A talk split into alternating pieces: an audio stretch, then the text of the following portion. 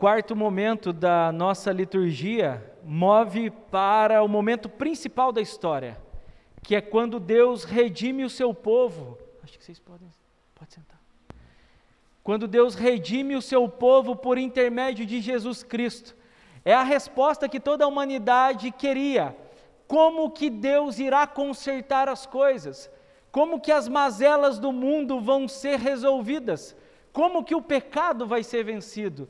E a resposta é por intermédio de Cristo, sua morte na cruz e a ressurreição ao terceiro dia, vencendo o pecado, vencendo Satanás e vencendo a morte na ressurreição.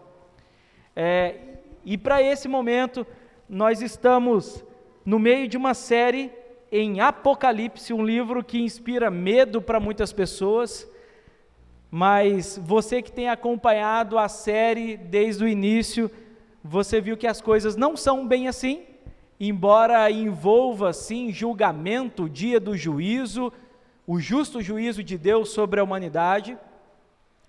Mas hoje eu quero é, meditar com vocês sobre o seguinte tema.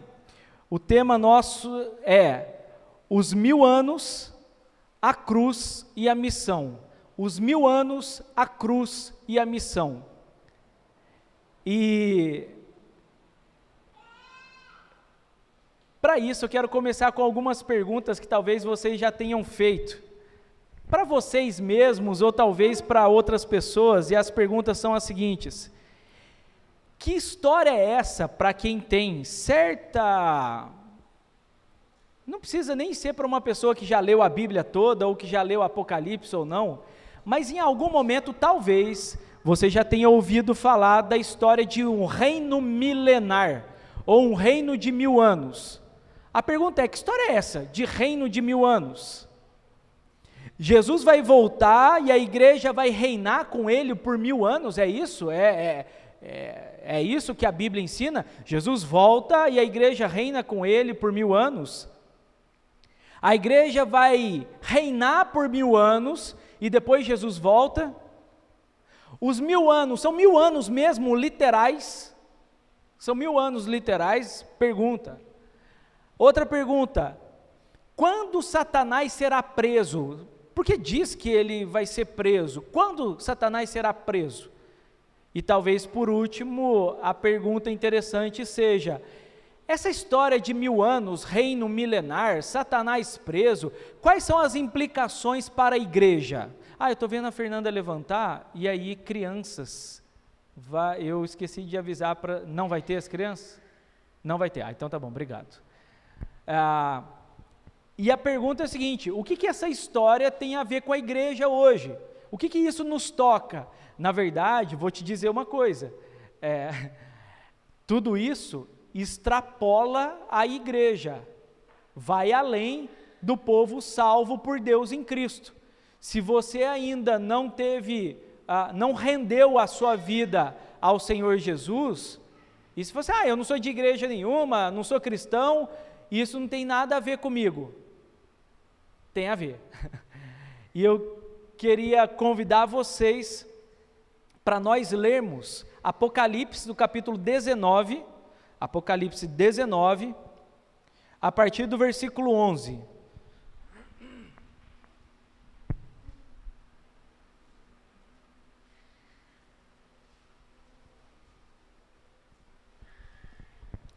Apocalipse 19, a partir do versículo 11, e a gente vai caminhando. Apocalipse 19, a partir do versículo 11.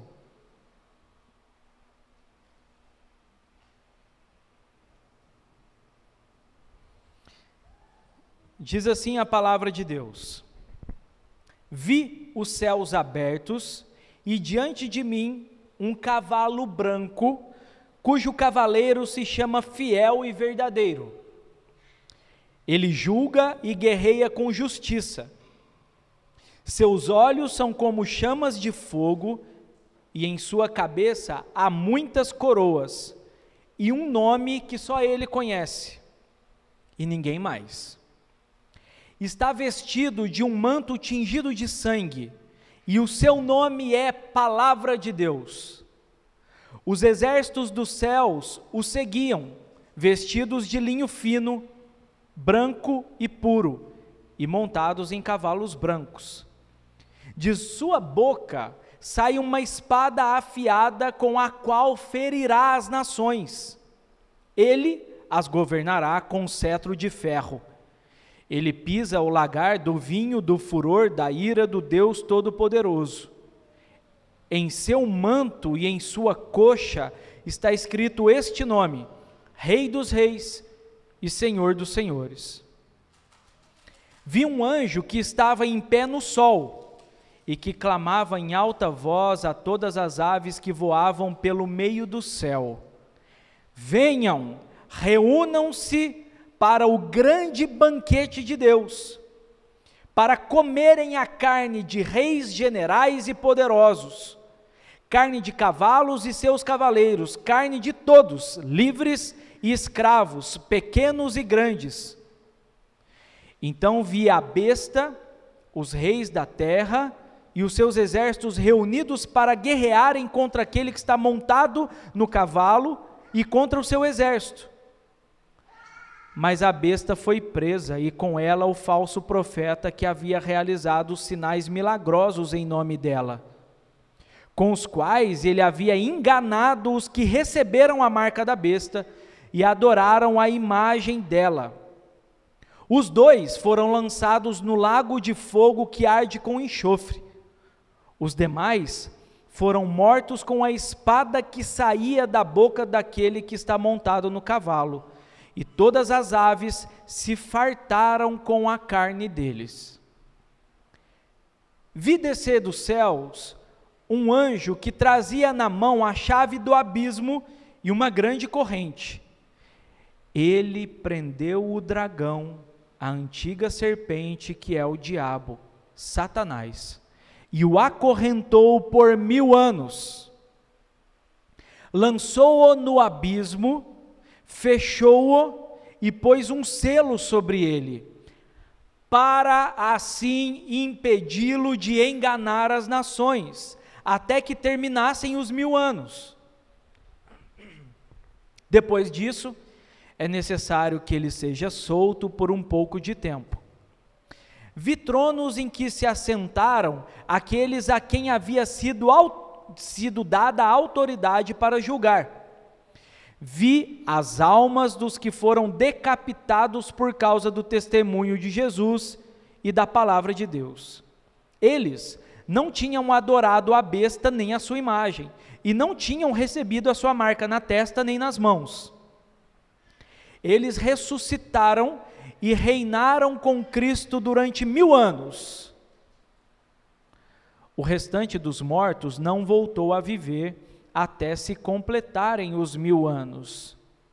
Esta é a primeira ressurreição. Felizes e santos os que participam da primeira ressurreição.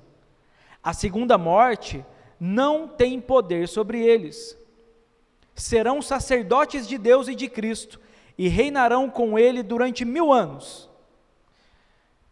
Quando terminarem os mil anos, Satanás será solto da sua prisão e sairá para enganar as nações que estão nos quatro cantos da terra, Gog e Magog, a fim de reuni-las para a batalha.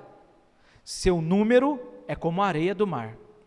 As nações marcharam por toda a superfície da terra e cercaram o acampamento dos santos, a cidade amada. Mas um fogo desceu do céu e as devorou o diabo, que as enganava, foi lançado no lago de fogo que arde com enxofre, onde já haviam sido lançados a besta e o falso profeta. Eles serão atormentados dia e noite para todo sempre. Depois vi um grande trono branco, e aquele que nele estava sentado a terra e o céu fugiram da sua presença e não se encontrou lugar para eles. Vi também os mortos, grandes e pequenos, em pé diante do trono, e livros foram abertos. Outro livro foi aberto, o livro da vida. os mortos foram julgados de acordo com o que tinham feito, segundo o que estava registrado nos livros. O mar entregou os mortos que nele havia, e a morte e o Hades entregaram os mortos que neles havia. E cada um foi julgado de acordo com o que tinha feito. Então a morte e o Hades foram lançados no lago de fogo. O lago de fogo é a segunda morte. Aqueles cujos nomes não foram encontrados no livro da vida foram lançados no lago de fogo. Então, vi novos céus e nova terra, pois o primeiro céu e a primeira terra tinham passado, e o mar já não existia. Vi a cidade santa, a nova Jerusalém que descia dos céus da parte de Deus, preparada como uma noiva adornada para o seu marido. Ouvi uma forte voz que vinha do trono e dizia: Agora o tabernáculo de Deus está com os homens, com os quais ele viverá. Eles serão seus povos, o próprio Deus estará com eles e será o seu Deus ele enxugará dos olhos toda lágrima. Não haverá mais morte, nem tristeza, nem choro, nem dor, pois a antiga ordem já passou. Aquele que estava sentado no trono disse: Estou fazendo novas todas as coisas. E acrescentou: Escreva isso, pois estas palavras são verdadeiras e dignas de confiança. Disse-me ainda: Está feito. Eu sou o Alfa e o Ômega, o princípio e o fim. A quem tiver sede, darei de beber gratuitamente da fonte da água da vida. O vencedor herdará tudo isto, e eu serei o seu Deus, e ele será o meu filho.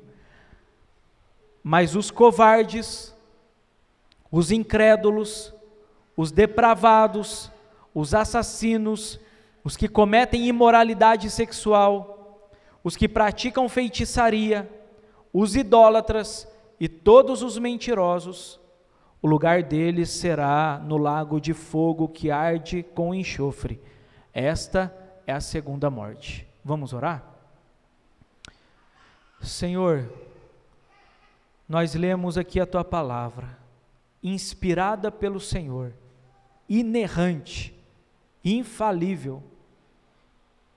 Agora nós precisamos que o mesmo Espírito, que o Senhor, fale conosco por meio dessa pregação, por meio dessa mensagem, que seja a palavra do Senhor, o Senhor mesmo falando, apesar de nós. Nós já confessamos os nossos pecados a Ti, confessamos também nossa total dependência do Senhor.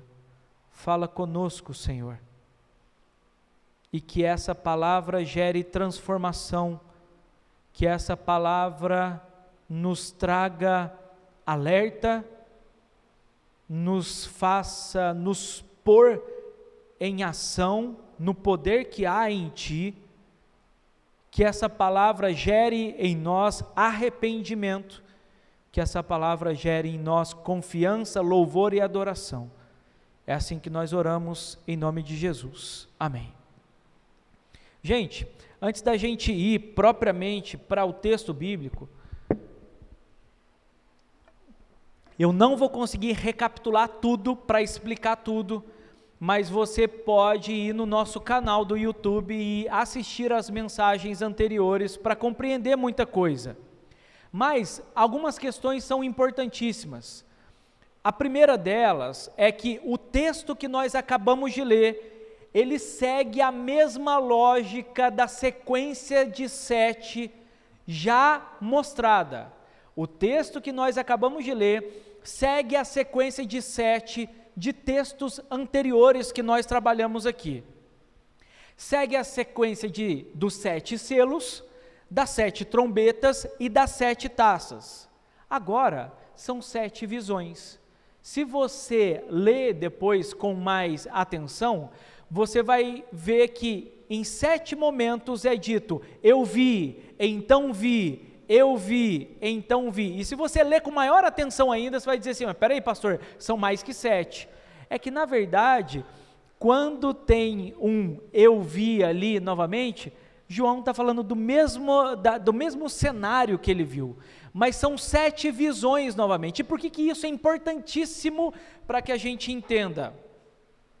Porque ah, antes da gente ver quais são estes sete cenários que João vê, a gente precisa lembrar que as sequências de sete, selos, trombetas, taças e agora visões, prestem atenção, elas correspondem ao período de tempo entre a ressurreição de Cristo e o retorno glorioso de Cristo.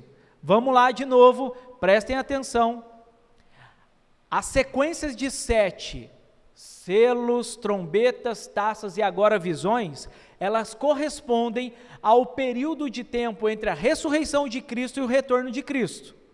Então, senhoras e senhores, as cinco primeiras, as cinco, os cinco primeiros eventos, selos, taças, trombetas e agora visões, falam de momentos dentro da história, ou seja, momentos que nós já estamos vivendo e já vivemos. Ok? Está claro isso? Os cinco primeiros eventos falam de momentos dentro da história. Por quê? Porque Jesus já ressuscitou, foi elevado, assunto aos céus, e ele vai retornar de lá. Os, sexto e se, os sextos e sétimos momentos, selos, trombetas, taças e agora visões, correspondem a momentos futuros e além da história. Porque o sexto e sétimo momento é quando inicia o grande dia do Senhor, o dia do julgamento do Senhor, e também vai para além da história. Quando eu digo além da história, eu já estou falando de restauração de todas as coisas, novos céus e nova terra. Então, se nós quisermos entender, talvez o assunto principal na mente, no coração de vocês, seja o milênio. Se nós quisermos entender essa história de mil anos ou do milênio, nós precisamos entender essa perspectiva interpretativa que eu acabei de trazer para vocês. Sete trombetas, taças, selos e agora visões são relatos do mesmo período histórico a partir de perspectivas diferentes. Os cinco primeiros momentos são momentos dentro da história, o sexto momento é dentro da história, caminhando para o fim dela, e o sétimo também dentro da história, mas trazendo a restauração de todas as coisas. Ok, dito isso, Agora a gente vai para as visões que João tem de Apocalipse 19, a partir do versículo 11, e depois entrando no capítulo 21. As sete visões, a primeira dessas visões é, ela está no capítulo 19, de 11 a 16, que é quando Cristo cavalga para governar as nações. Cristo é o cavaleiro no cavalo branco, que cavalga para governar as nações, para exercer o seu reinado sobre as nações. Eu vou só dar uma pitada do que eu vou explicar melhor aqui na frente. Como que o cavaleiro assentado no cavalo branco está vestido? Ele está manchado de sangue, ele está tingido de sangue. E ele cavalga com uma espada afiada que sai da sua boca. Ele é a própria palavra de Deus. A palavra afiada que sai da sua boca é o Santo Evangelho. E prestem atenção, irmãos e irmãs. João capítulo 3 diz que Deus não enviou o seu Filho ao mundo para condenar o mundo, antes, Deus o enviou, na primeira vinda dele, Deus o enviou para que o mundo fosse salvo por intermédio dele. Todo aquele que nele crê é salvo, aquele que nele não crê já está condenado, é o que diz a palavra de Deus. A segunda visão de João, a primeira é Cristo cavalgando para governar as nações.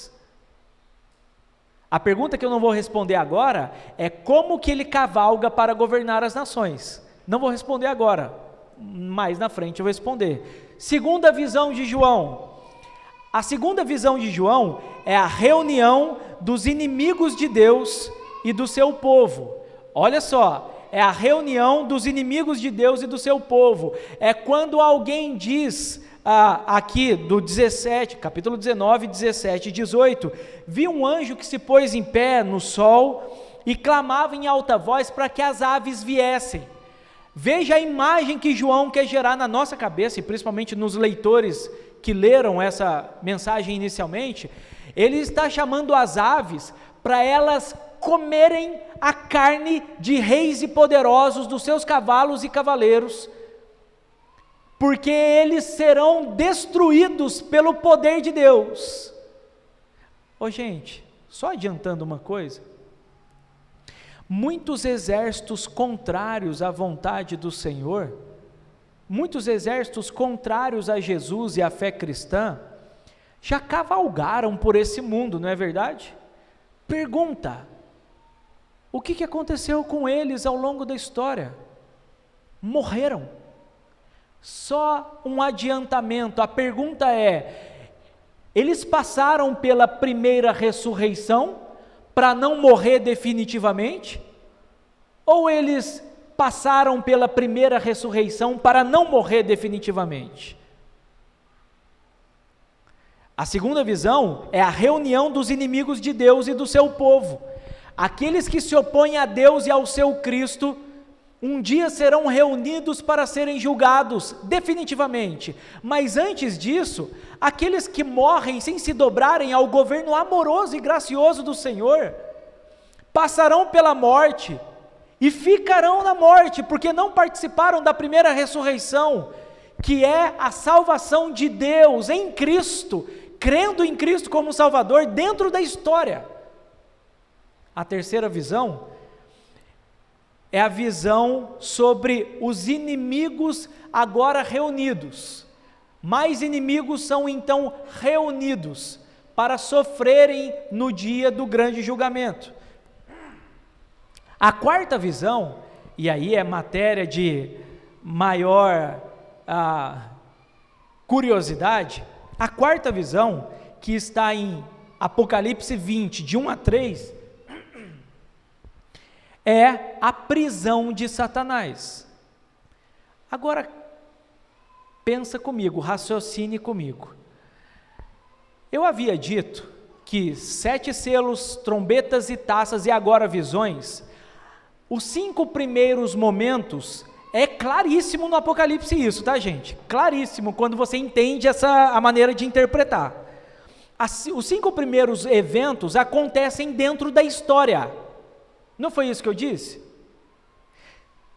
Veja qual que é a quarta visão de João. A quarta visão de João, Satanás está preso por mil anos. Se é a quarta visão, vai acontecer ou já aconteceu? Já aconteceu, dentro da história. Ah, mas como assim? Calma. Quinto momento, quinta visão. O reinado dos santos quem são santos? Não são aqueles que são imagens colocadas no altar. Os santos são os salvos por Deus em Cristo. Os santos são aqueles que foram santificados por meio do sangue do Cordeiro derramado na cruz. Os santos são salvos por Deus por intermédio de Cristo. Quinto momento, quinta visão: o reinado dos santos de mil anos, terminando com a derrota de Satanás.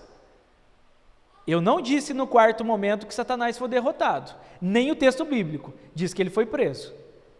No quinto momento, fala do reinado dos santos durante mil anos, e o fim, que aí entra no sexto momento, termina com a derrota de Satanás. É por isso que esse momento, quinto, é dentro da história e caminhando para o fim da história. Está lá nos Apocalipse 20, de 4 a 10. Sexta visão de João. O julgamento final dos vivos e dos mortos, no fim da história. Ei, é,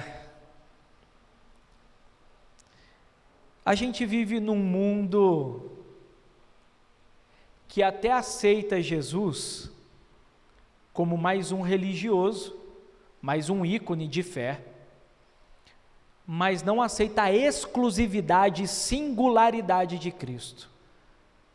Mas eu preciso dizer para vocês, e aí eu estarei livre do sangue de vocês, ou seja, vocês serão ainda mais indesculpáveis, porque eu os disse, eu os alertei.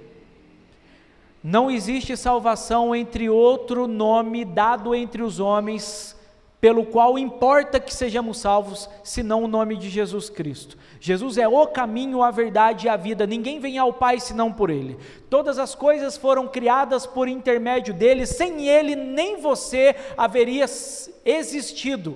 É por isso que Ele tem total autoridade para que, como Santo Filho de Deus, ele reclame fidelidade minha e sua, porque ele pagou o preço na cruz pelos meus e pelos seus pecados. Só existe salvação por intermédio por intermédio dele e nenhum outro mais. Sabe por que eu estou dizendo isso? Porque o sexto momento da história mostra o julgamento final dos vivos e dos mortos. Haverá um dia que o Senhor Jesus vai retornar dos céus para julgar vivos e mortos. Esses mortos, inclusive os que morrem em Cristo, terão seus corpos ressuscitados. Os que rejeitaram ao Senhor Jesus sofrerão eternamente, não apenas na alma, mas também no corpo. E aqueles que renderam-se ao governo de Jesus Cristo gozarão de alegria plena, perpétua, perene com Ele em novos céus e nova terra. Por isso, o sétimo momento é o início da nova criação e Deus habitando com o seu povo. O sétimo momento é o início da nova criação. E aqui eu já adianto uma coisa: nós não, a eternidade não é num lugar chamado céu. A Bíblia diz que aquele que morre hoje vai para o paraíso, vai para o céu. O espírito vai para Deus que o deu, o corpo volta para o pó, aguardando a ressurreição do corpo, mas no retorno glorioso de Cristo, após o julgamento, ele irá restaurar a criação dele. Ele irá restaurar toda essa criação maravilhosa dele e os céus descerão e se conjugarão a uma terra restaurada. Esses são os sétimos momentos, rapidamente. Primeiro, Cristo cavalga para governar as nações dentro da história. O segundo, a reunião dos inimigos de Deus e do seu povo. Terceiro, a vitória sobre os inimigos que foram reunidos. Quarto, Satanás está preso por mil anos. Quinto, o reinado dos santos dos salvos em Cristo de mil anos, terminando com a derrota de Satanás dentro da história e no fim da história. Sexto, o julgamento final dos vivos e dos mortos. E sétimo, o início da nova criação de Deus e Deus habitando com o seu povo. Gente, diante de tudo isso, o tema nosso hoje, como eu disse, é os mil anos, a cruz e a missão.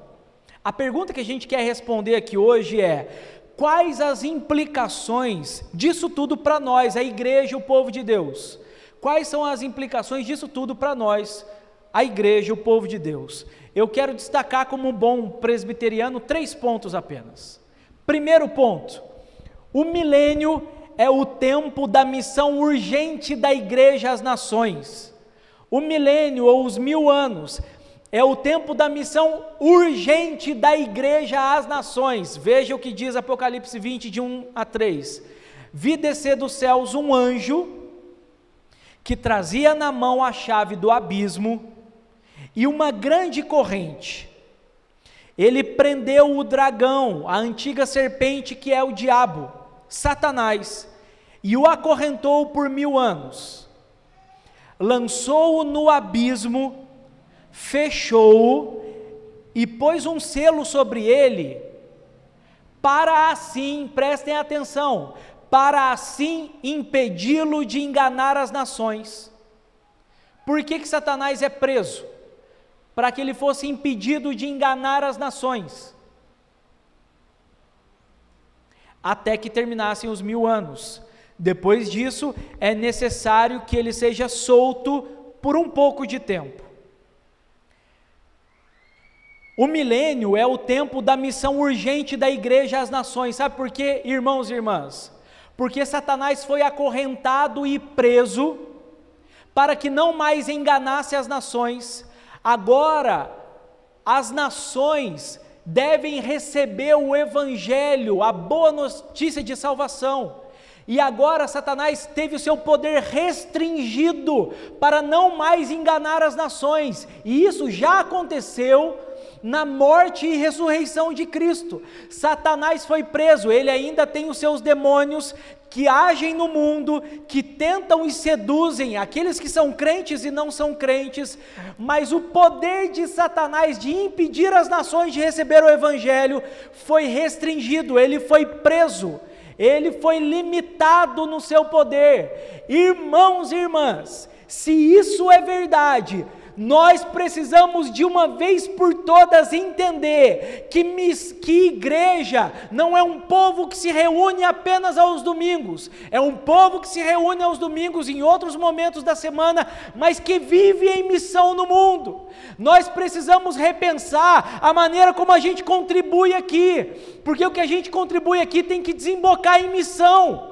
O que a gente contribui aqui, pelo menos nessa igreja, não enriquece o pastor o que a gente contribui aqui deve desembocar em missão aqui na Vila Formosa, em Campinas, Valinhos, Vinhedo, Louveira e até os confins da terra. É a missão urgente, o poder de Satanás foi restringido. Se o poder de Satanás foi restringido, eu tenho que parar de pensar a igreja como um clube social. Eu tenho que parar de pensar a igreja como um grupo que vai atender os meus desejos e os meus caprichos. Eu preciso pass passar a pensar a igreja como nós, o povo de Deus em missão no mundo. A missão deve ser urgente, irmãos e irmãs. Você precisa repensar o seu trabalho, você precisa repensar a sua vida familiar, você precisa repensar os seus relacionamentos amorosos, você precisa repensar o tempo que você gasta na internet e no celular, você precisa repensar o tempo que você gasta no trabalho, você precisa repensar tudo, sabe por quê? Ou sua vida é um instrumento de propagação do Evangelho, ou não é. A missão é urgente. Satanás foi restringido. Esse é o tempo da proclamação do Evangelho.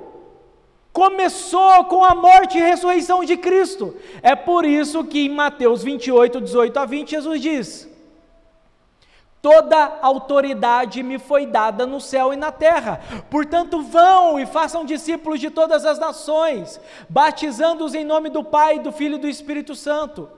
Agora, tendo Satanás sendo restringido na sua ação de impedir as nações, o povo de Deus é enviado para todas as nações para compartilhar, para pregar o Evangelho.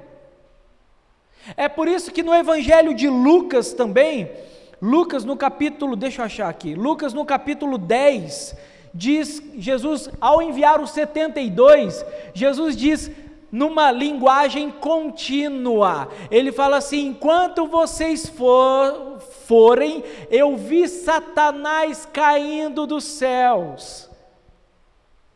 Jesus diz também no Evangelho que não dá para você entrar na casa do valente sem antes prendê-lo, porque senão o valente mata. Jesus diz que o valente Satanás seria e foi já preso e restringido para que o mundo que entregou as pessoas, que entregaram as suas vidas a Ele, e talvez você não tenha falado assim, ah, eu sou satanista, você não falou isso, mas se você não entregou a sua vida para Jesus, sua vida pertence a Satanás. Simples assim. Você não está vivendo para honrar e glorificar o nome do Senhor, então você está vivendo para honrar e glorificar o nome de outro que não é o Senhor. Os evangelhos mostram claramente, inclusive, João capítulo 12, 31 diz: Chegou a hora de ser julgado esse mundo, agora será expulso o príncipe desse mundo. Jesus falou que ele seria expulso na morte e ressurreição de Cristo. Cristo, Cristo vence a partir da cruz, a partir do seu sacrifício e restringe o poder de Satanás. Por isso eu quero perguntar para você, como que você enxerga e vive a sua vida? Quais são as suas prioridades e sonhos? No que você tem investido sua energia e vigor? Como que você entende igreja? Por que, que nós estamos aqui? Por que, que nós não somos salvos e enviados para o céu de uma vez? Sabe por quê, irmãos e irmãs? Porque a igreja existe por causa da missão da proclamação do Evangelho. Se você, ao longo desses nove anos que eu sou pastor aqui, achou que por capricho meu, eu falava para você pregar o Evangelho, não é capricho meu. É porque o milênio em que Satanás é preso é o tempo urgente da missão da igreja às nações. A missão começa na Vila Formosa e a missão deve alcançar todas as nações do mundo. Segundo, o milênio, e aí é interessante porque essa é uma foi uma expressão cunhada, até onde eu sei, escrita, definida pelo Tim Chester, um comentarista que comenta o Apocalipse. Ele fala que, e aí eu vou explicar melhor ainda a questão do milênio. Ele fala que o milênio é cruciforme. O milênio é cruciforme. Vamos lá. O que, que significa o milênio ser cruciforme? Significa que o milênio nós devemos entendê-lo na perspectiva da cruz. Lembra que eu disse para vocês prestarem atenção sobre como o cavaleiro sentado no cavalo branco, montado no cavalo branco, estava vestido? Ele está vestido com um manto de sangue. Ele não está vestido com vestes reluzentes. Ele tem os olhos como chama de fogo, porque, como eu disse, João capítulo 3 fala que aquele que nele não crê já está condenado. O fogo diz respeito a juízo, julgamento. Ele tem na sua boca uma espada afiada, e essa espada afiada é a proclamação do Evangelho. Diz que muitos seriam mortos pela espada que sai da sua boca. Por que, que muitos são mortos a partir da espada que sai da sua boca? Enquanto eu estou pregando, é como se a espada afiada que está na boca de Jesus tivesse passando aqui, nesse lugar. Ela mata aqueles que rejeitam a Jesus e ela é entregue nas mãos daqueles que recebem a Jesus, para que possam batalhar com o poder do Evangelho. Eu falei para vocês prestarem atenção que ele estava vestido com veste de sangue, exatamente para dizer que o milênio, ele é um momento em que a igreja deve entender que é um período que nós já estamos vivendo, que nós devemos viver segundo o exemplo de Cristo que viveu, foi preso, morto, é, crucificado, morto e ressuscitado. Eu vou falar mais algumas coisas aqui. Ah, veja o que diz o Tim Chester. Na verdade, antes disso, existem três visões clássicas a respeito do milênio, tá? Três visões clássicas. A primeira visão clássica, e eu não vou entrar, tem muitos detalhes, a primeira visão clássica é chamada de pré-milenismo. Pré-milenismo. E pré e pós, o pré significa Jesus vem antes do milênio, o pós, Jesus vem depois do milênio, e tem uma outra que é a correta. Eu estou falando é a correta e dando risada porque isso aqui é matéria de muita discussão de teólogos grandes, mas é a correta. O pré-milenismo diz assim que muitos que acreditam no pré-milenismo eles acreditam que Jesus vai retornar dos céus e ele vai dar início a um reino de mil anos literais. Serão mil anos literais. Ele retorna e a igreja vai reinar com ele por mil anos. Gente, como eu disse, tem muitos detalhes sobre isso. Eu não vou entrar em muitos detalhes para a gente não ir até meio-dia. Deixa eu ver que horas são. Vamos até meio-dia.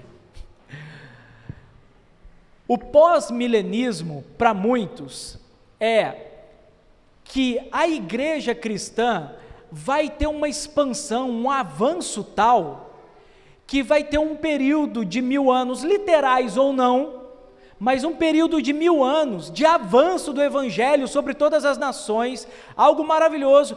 E então, ao fim desses mil anos, literais ou não, Jesus volta. É como se Jesus fosse a cereja do bolo. O bolo está todo confeitado e aí vem a cereja do bolo. Mas, gente, desculpa aí. Jesus é muito mais que a cereja do bolo.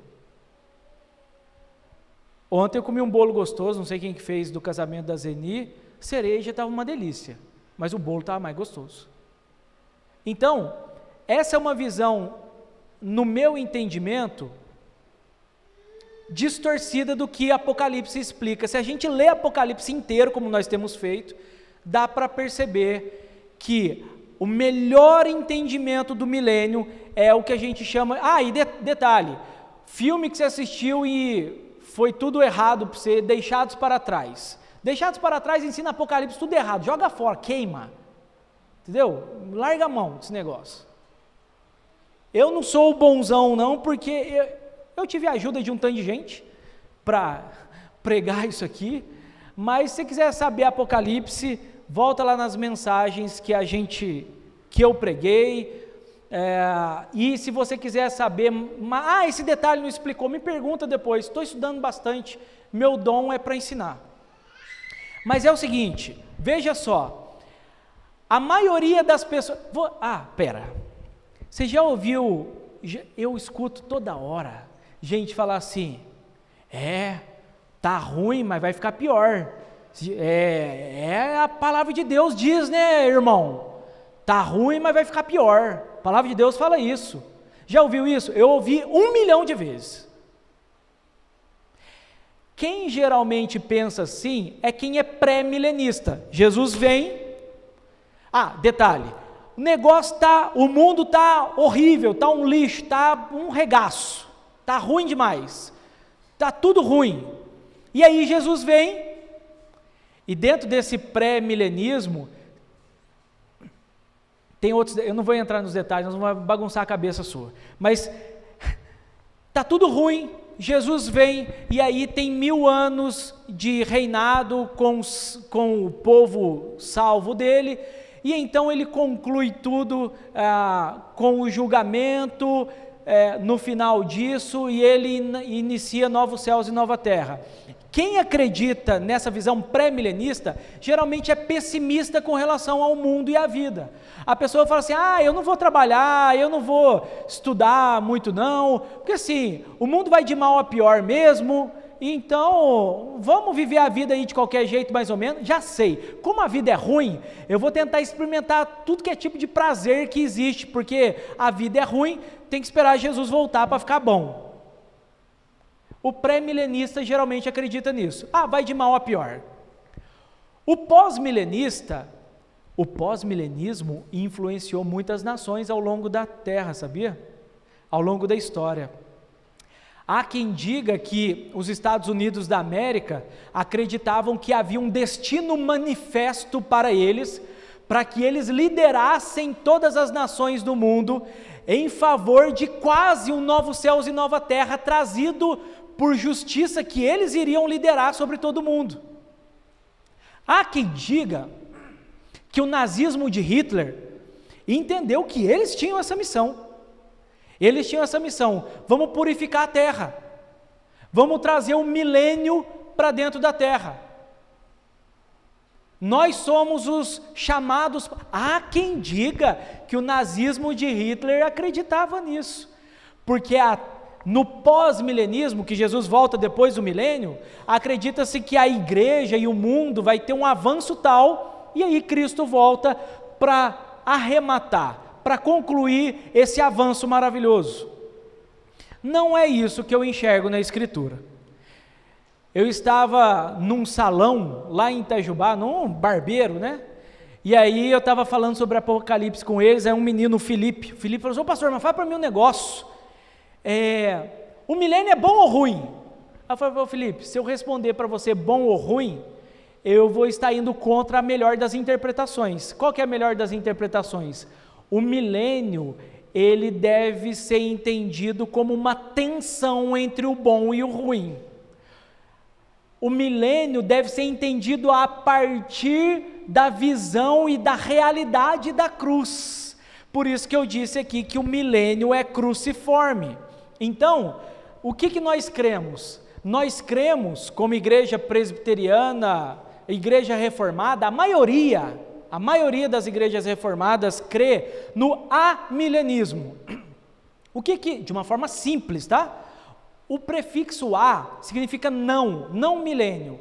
O que, que significa não milênio? Não existe o um milênio? Não, a Bíblia diz que existe o um milênio, mas esse milênio não é literal. Ô gente, depois de percorrer Apocalipse inteiro, essa penúltima mensagem seria assim: você que acompanhou a série inteira, dá para você entender que a maioria das coisas que João fala não são palavras, números e eventos literais. O que ele escreve não é literal, mas o que ele faz alusão, aquilo que ele escreve faz alusão a eventos reais. Ficou claro? É, qual que é o exemplo que eu usei esses dias mesmo? Poxa vida, eu não, não vou. É... Ah, vou dar um exemplo bobo numa expressão que a gente usa. Nossa, o... ontem eu estava morrendo de sono. Eu não morri, está com muito sono. Um exemplo besta para você entender que João fala de situações reais através de, da linguagem apocalíptica que eu já expliquei aqui, que é uma linguagem usando imagens. Então, os mil anos não são mil anos literais. A gente entende que não são mil anos literais. Jesus mesmo falou: ó, eu venho como ladrão. Ele falou em Apocalipse. Se fossem mil anos literais, Jesus falou assim: ó, conta aí, eu, conta aí quando eu morri e ressuscitei. Quando eu ressuscitei? Pega aí quando eu ressuscitei e começa a contar. Quando der mil anos, você já fica esperto que eu estou chegando. Não foi assim. Entendeu? Então, não são mil anos literais. E como que a gente tem que entender esse momento presente? Nós já estamos no milênio em que Satanás foi preso e o seu poder foi restringido para não enganar as nações. É por isso, por isso que, no primeiro momento, o milênio é o tempo da missão urgente da igreja, e em segundo momento, a gente precisa entender como que essa missão se dá. Essa missão é cruciforme, é na forma da cruz. E o que, que a gente quer dizer com o milênio ser na forma da cruz? O Tim Chester fala uma frase muito legal. A palavra mártir, ela é traduzida no nosso, na Bíblia, como testemunha. Ter, testemunha é, tem o radical da palavra mártir no grego. E aí, o Tim Chester fala uma frase assim: os mártires não reinam com Cristo após o martírio, mas através do martírio. O reinado milenar é em forma de cruz. É dito que aqueles que foram decapitados por causa da palavra, na nossa tradução aqui na Bíblia, fala que eles ressuscitaram. No texto original, e eu tive que ir ver, o texto original fala que eles viveram com Cristo. O que, que quer dizer? Por que, que eles viveram? Porque, mesmo mortos, eles foram para o céu porque eles eram salvos em Cristo, então eles passaram pela primeira ressurreição. Qual que é a primeira ressurreição? Quando os nossos pecados são perdoados e a vida de Cristo é dada a nós. Qual é a segunda ressurreição? Na, quando Cristo vier para julgar vivos e mortos, todos serão ressuscitados, os salvos em Cristo com corpo glorificado para jamais ser denegrido, e aqueles que rejeitaram o governo de Deus em Cristo para a perdição eterna. E aí, os mártires não reinam com Cristo após o seu martírio, mas durante, através do seu martírio. Irmãos e irmãs, a gente precisa entender que esse momento do milênio não literal que nós vivemos é um momento de tensão entre perseguição da igreja, entre o avanço da igreja. É um momento de tensão, e, e, por ser um momento de tensão, de animosidade, de adversidade, de um mundo contrário ao Evangelho, nós precisamos estar prontos a viver o milênio à semelhança daquele que morreu na cruz. Apocalipse inteiro nos chama a fidelidade. Gente, Apocalipse, a gente disse semanas atrás, aqueles que não amaram a própria vida, antes a entregaram por amor e fidelidade a Cristo. O milênio é cruciforme porque a gente não pode determinar que é um momento positivo ou negativo. A gente vive essa tensão que os teólogos chamam entre o já e o ainda não. O reino de Deus já está presente entre nós, mas ainda não completamente. Diz que, a gente leu na liturgia, o conhecimento e a glória de Deus encherá a terra como as águas cobrem o mar.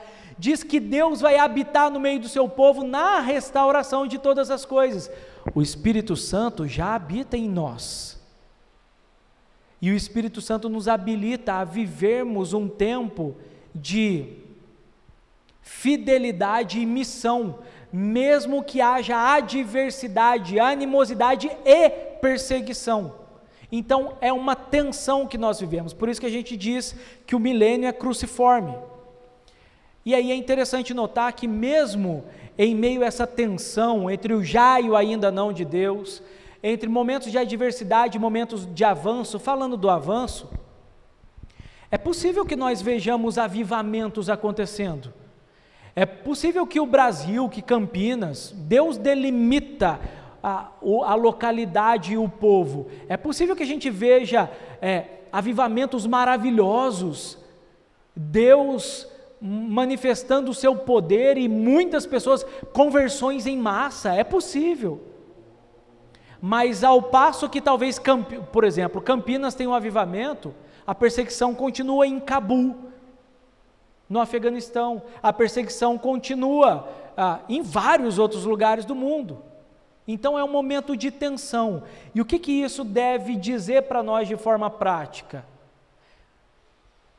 Que nós devemos viver hoje a partir da perspectiva da cruz, que significa que o Filho de Deus, santo e puro, morreu na cruz para perdão de pecados e a missão que nós somos chamados a realizar não é uma missão simples e fácil. Pode custar a nossa vida. Mas o Espírito Santo de Deus estará conosco. Quem nos envia é aquele que tem toda a autoridade sobre os céus e sobre a terra. É por isso que nós cremos no amilenismo. Não são mil anos literais, e são mil anos que nós já estamos vivendo. Esses mil anos não dá para definir se é positivo ou negativo, é um momento de tensão entre o já e o ainda não. E por último, os que reinaram a partir da cruz no milênio os que reinaram a partir da cruz no milênio viverão para sempre com Deus em um mundo completamente restaurado. Veja o que diz Apocalipse 21, de 1 a 8. Então vi novos céus e nova terra, pois o primeiro céu e a primeira terra tinham passado, e o mar já não existia. Quando fala de o mar já não existia, é que no pensamento hebraico, o mar e as suas vagas tumultuosas, procelosas, como diz o hino, representavam a guerra, representavam o caos. Quando diz que o mar já não existe, é porque não, já não existe mais guerra. Vi a cidade santa, a nova Jerusalém que descia dos céus, da parte de Deus, preparada como uma noiva adornada para o seu marido.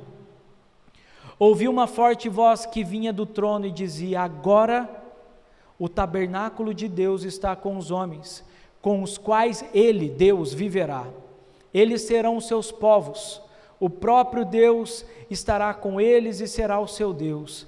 Ele enxugará dos seus olhos toda lágrima. Não haverá mais morte, nem tristeza, nem choro, nem dor, pois a antiga ordem já passou. Aquele que estava sentado no trono disse: Estou fazendo novas todas as coisas, e acrescentou: Escreva isso, pois estas palavras são verdadeiras e dignas de confiança. Disse-me ainda: Está feito. Eu sou o Alfa e o Ômega, o princípio e o fim. A quem tiver sede, darei de beber gratuitamente da fonte da água da vida. O vencedor herdará tudo isso, e eu serei o seu Deus, e ele será o meu filho. Mas os covardes, os incrédulos, os depravados, os assassinos, os que cometem imoralidade sexual, os que praticam feitiçaria, os idólatras e todos os mentirosos, o lugar deles será no lago de fogo que arde com enxofre. Esta é a segunda morte. Sabe por que, que a lista dos que não herdarão novos céus e nova terra começa com covardes? Porque João, inspirado pelo Espírito de Deus, está estimulando e encorajando a igreja de então do primeiro século a não serem covardes no testemunho de Jesus Cristo, mesmo que lhes custasse a vida. E aí, irmãos e irmãs, você que está aqui, você que está em casa, deve se perguntar: eu sou de fato um servo, uma serva de Deus? Eu fui de fato alcançado por Cristo Jesus, morto na cruz e ressuscitado. Eu sou de fato um discípulo, uma discípula de Jesus. Se você se acovarda no testemunho de Jesus, você precisa se arrepender dos seus pecados, para que você não passe pela segunda morte, antes passe pela primeira ressurreição e no retorno glorioso de Cristo pela segunda ressurreição. Porque os que reinam a partir da cruz no milênio que nós já estamos vivendo, viverão para sempre com Deus em um mundo completamente restaurado. E irmãos e irmãs, se esse mundo será completamente restaurado, hoje, nessa tensão entre o já e ainda não, nós, como igreja, precisamos ser o trailer do filme que vai acontecer um dia. Ou seja, se no novo céus e na nova terra não haverá choro nem dor, não haverá ignorância, hoje nós precisamos ser instrumentos de consolo, hoje nós precisamos estudar dentro das, das disciplinas médicas, nós precisamos estudar para dirimir a dor do outro. Hoje nós precisamos ser garis e lixeiros, não necessariamente trabalhando com isso, como po possamos trabalhar, podemos trabalhar com isso, mas quando você joga papel no chão e polui ah, o lugar onde você vive, você não está sendo o trailer de quando haverá tudo limpo. Se hoje você vive relacionamentos descartáveis, se hoje você não honra Jesus que se guarda em favor da sua igreja para restaurá-la, mas você vive relacionamento de qualquer forma e não sacraliza o matrimônio, se você não faz isso, você não está sendo um trailer do, do filme que há de passar. Se você não ama o seu irmão que você vê, você não está sendo um trailer de quando nós nos amaremos perfeitamente. Se você tem rixa com um e com outro, você não está sendo um trailer do reino que haverá de ser realizado entre nós perfeitamente. O testemunho, a semelhança do testemunho de Cristo, nesse momento, o testemunho cruciforme de morte, agora dá lugar ao descanso eterno e o experimentar a fruição, o gozo na presença de Deus entre nós perpetuamente. Ei, nem tudo que existe está do lado de cada porta, nem tudo que existe está do lado de cada dos seis ou dos cinco eventos. Pare de viver sua vida como um pagão. Você já viu gente que fala assim: ah, tudo que você tem que fazer na vida antes de morrer. Ô gente, isso aí não é coisa de crente, não, não é coisa de quem é discípulo de Jesus, não. Porque o discípulo e a discípula de Jesus sabe que o melhor da vida está do lado de lá da porta, está no retorno glorioso de Cristo em novos céus e nova terra. Isso significa que a gente não experimenta prazer hoje? Não, de maneira nenhuma. Mas haverá um dia em que esse testemunho cruciforme dará lugar a novos céus e nova terra e restauração de todas as coisas. Amém?